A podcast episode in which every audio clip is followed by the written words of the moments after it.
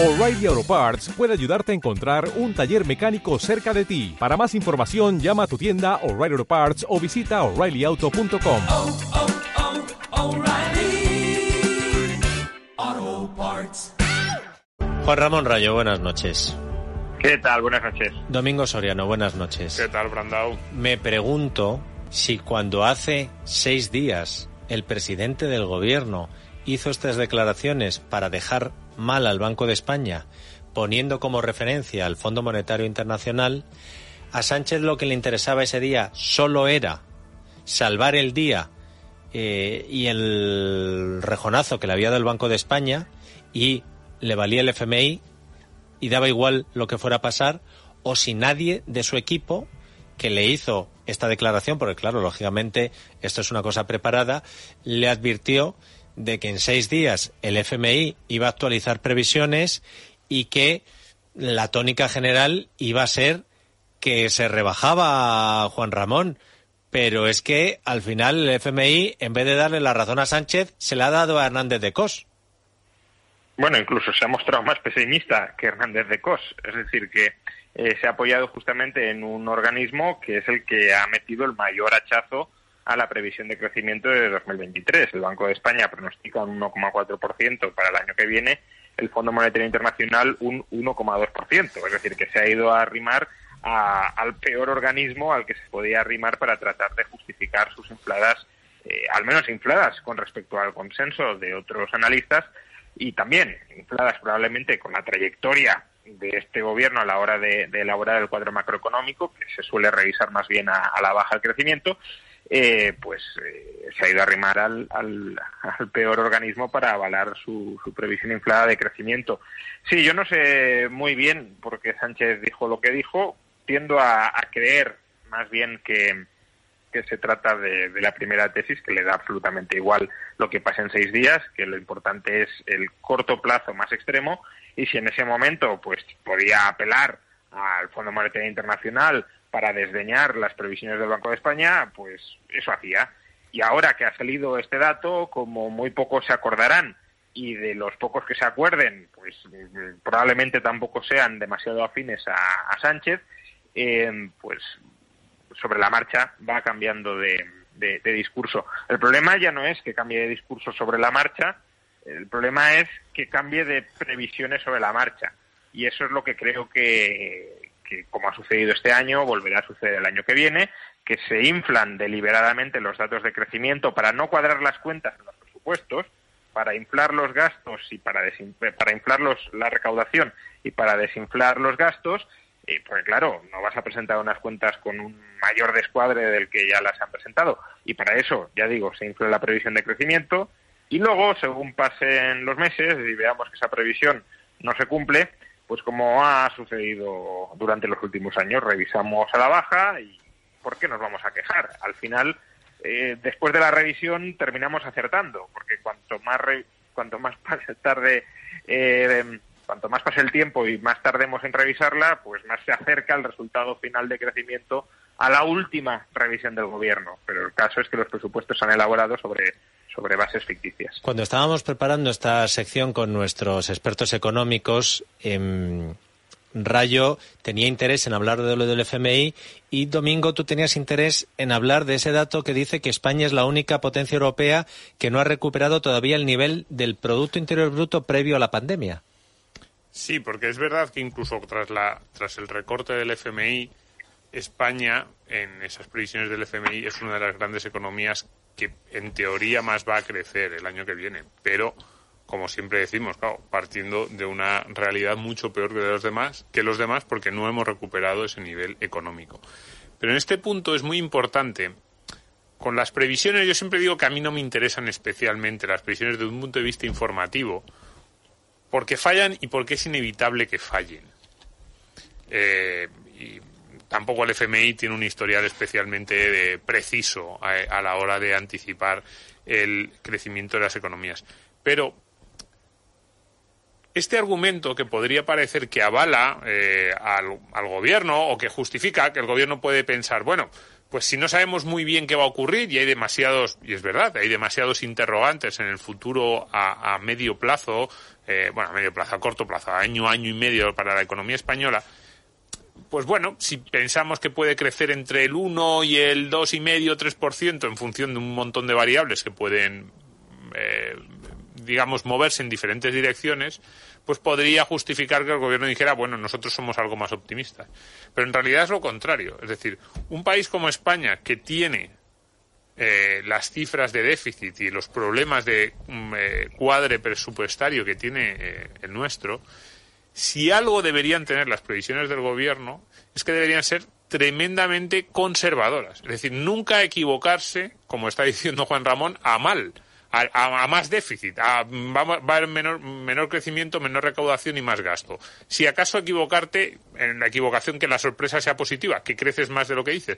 Yo puedo llegar a entender, fíjate, que en un momento dado los ministros de un gobierno sean extraordinariamente optimistas o vendan muchísimo optimismo con sus declaraciones que digan que no pasa nada eh, y que un poco se escuden en que no puede ser que el ministro sea el que dé las malas noticias, que el ministro siempre tiene que poner buena cara porque si eh, genera la más mínima duda, eso va a suponer que la economía vaya todavía peor porque se van a, va a ser una especie de profecía autocumplida. Pero a la hora de elaborar el presupuesto debería ser lo contrario. A la hora de elaborar el presupuesto, lo que debería hacer cualquier gobierno mínimamente sensato, y más aún en la situación de España, es, digamos, si hay un arco de previsiones, eh, digamos, probable, coger siempre la, el, el, escenario menos bueno.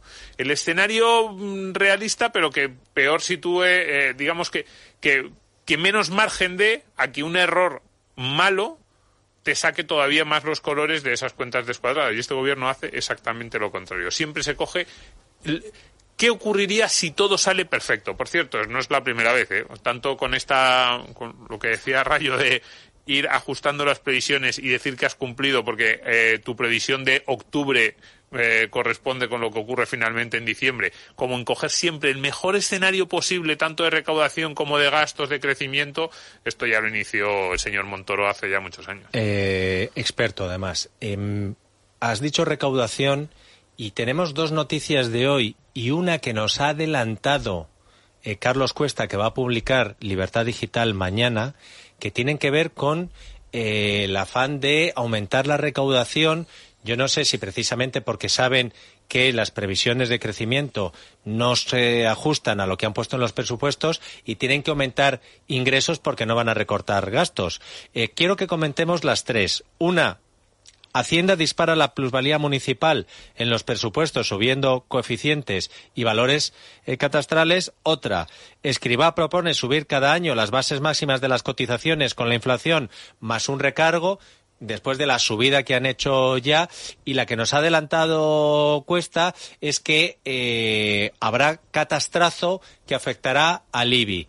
Em, esto es eh, la tormenta perfecta, Juan Ramón. Bueno, la tormenta perfecta porque nos han condenado a que haya que subir impuestos porque disparan el gasto. Quiero decir, eh, al final lo que hablábamos hace, hace unas semanas sobre lo que hizo el gobierno británico bajando impuestos sin recortar el gasto y que le obligaron los mercados a, rectificar, pues es un poco lo que está sucediendo aquí em, y es una mezcla de mercados que no nos atacan tanto, desde luego, como el gobierno británico, pero también la supervisión de la Comisión Europea y es em, si tú gastas mucho más, pues vas a tener que recaudar más y el gobierno más o menos es consciente de ello, no tanto como debería serlo, como decía antes Domingo, poco celo a la hora de reducir el déficit, pero bueno, dentro de ese poco celo, eh, el discurso tiene algo de coherencia. Si queremos gastar mucho más, habrá que saquear mucho más a los ciudadanos. Pero claro, no, no lo terminan de verbalizar así, porque entonces perderían todavía más votos de los que ya están perdiendo. Pero sus actos los delatan, y sus actos son eh, pues, por ejemplo, en materia de seguridad social, ¿cuántas veces hemos escuchado al ministro Escribá decir que todos los que están alertando de problemas de sostenibilidad del sistema público de pensiones, que son unos cenizos, que no tienen ningún tipo de rigor, que se están montando una película catastrofista, que no hay ningún inconveniente ni ningún problema en revalorizar las pensiones al IPC. Y después de todo esto, con lo que nos encontramos es con un sablazo eh, que además no va a ser solo este año, sino que permite, pretende eh, volverlo estructural, eh, un sablazo a las bases máximas de cotización, un progresivo destope de esas bases máximas de, cotización, aumentándolas conforme al IPC. Eh, a ver, si no hay ningún problema de sostenibilidad, ¿por qué incrementas tanto las bases máximas de cotización y por qué amenazas con seguir haciendo esto mismo, que es aumentarlas conforme al IPC y probablemente más el IPC año tras año? Pues porque necesitas ingresos. Entonces, si necesitas ingresos, es porque sí que hay un problema. Y ese problema se habrá agravado si has disparado los gastos revalorizando las pensiones al IPC.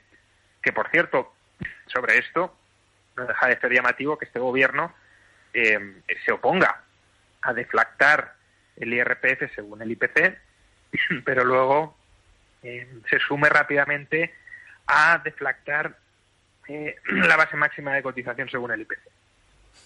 Sí, a ver, con, con la base máxima de cotización, a, a, mí este es un tema que me. Eh, que, que, me mole, iba a decir, no sé si decir molesta, preocupa o que es especialmente sangrante. ¿Por qué? Porque lo que sea, o sea, porque llevamos 40 años eh, en esta línea. Es decir, desde hace 40 años los mismos políticos que nos dicen que tenemos un sistema contributivo, que nos venden las maravillas de la contributividad y que nos dicen que eh, con nuestro salario estamos eh, perdón, con nuestra cotización estamos generando el derecho a una especie de salario diferido que el esfuerzo que ahora hacemos merecerá la pena porque en el futuro eso tendrá una recompensa, se están cargando esa misma retórica de la contributividad con la subida constante de las bases máximas de cotización y con el estrechamiento en las diferencias que hay entre las pensiones máximas y las pensiones mínimas. El sistema ahora es muchísimo menos contributivo de lo que era hace 30 o 35 años y cada vez lo va a ser menos. El premio por cotizar cada vez va a ser menor, sobre todo para los eh, sueldos de nivel medio medio alto. Cada vez hay más pensionistas que se jubilan con la pensión topada y cuando te jubilas con la pensión topada, cuando cobras la máxima y cada vez hay más pensionistas que cobran la máxima, eso quiere decir que buena parte de tus cotizaciones las has perdido. Es decir, que has cotizado para nada, que podrías haber cotizado menos y no hubieras perdido ningún tipo de derecho a la pensión. Entonces, esto, esa alguna vez hemos hablado de reforma silenciosa, reforma oculta de las pensiones, a mí me parece especialmente escandaloso porque quienes lo van ejecutando son aquellos que más te defienden las bondades del sistema, no son los críticos. Es decir, incluso desde el punto de vista del gasto, yo puedo llegar a entenderlo, lo, entiendo, me, enfada, pero lo entiendo, me digo, están tratando de cuadrar un, un, unas cuentas que, que, no hay quien las eh, que no hay quien cierre el agujero de esas cuentas de cualquier manera y así ellos sienten que bueno que la gente tampoco se entera mucho y eso además es una pequeña parte lo que le vas quitando o el digamos, lo que va subiendo de más las bases máximas respecto a la pensión máxima. Pero esto, el, cinismo que podríamos tener los que dudamos más de este sistema y decimos, bueno, pues es que de alguna manera tendrás que cuadrarlo, que sean los más defensores, los que más eh, tiran de la retórica de la contributividad, las que, los que luego están constantemente, y es que, ya digo, llevamos 40 años destrozando esta contributividad, me parece un escándalo. Y además, esto es, bueno, evidentemente, destrozas el sistema, la contributividad, los incentivos a cotizar, pero además desde el punto de vista de los costes de las empresas, cuidado, ¿eh?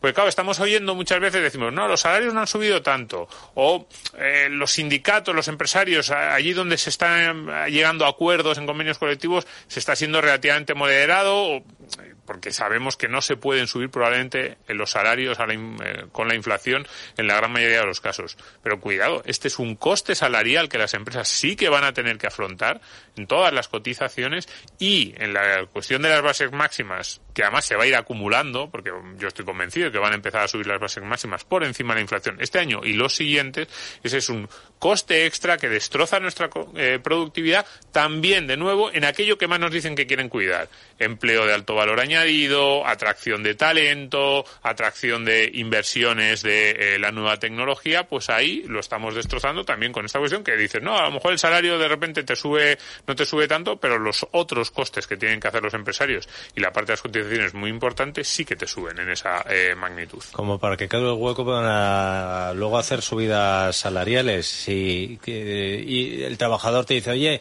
¿y qué hay de lo mío? Y el empresario dice, no, no, si es que mira, ves eh, tú cobras lo mismo, pero lo que pago yo por ti, fíjate cómo me lo han subido. Y estaba muy bien tirado las dos cosas que habéis dicho, porque claro, decía Rayo, joder, deflatar el IRPF para eh, compensar la subida de precios bajando eh, lo que pagas en impuestos, eso no lo hacen.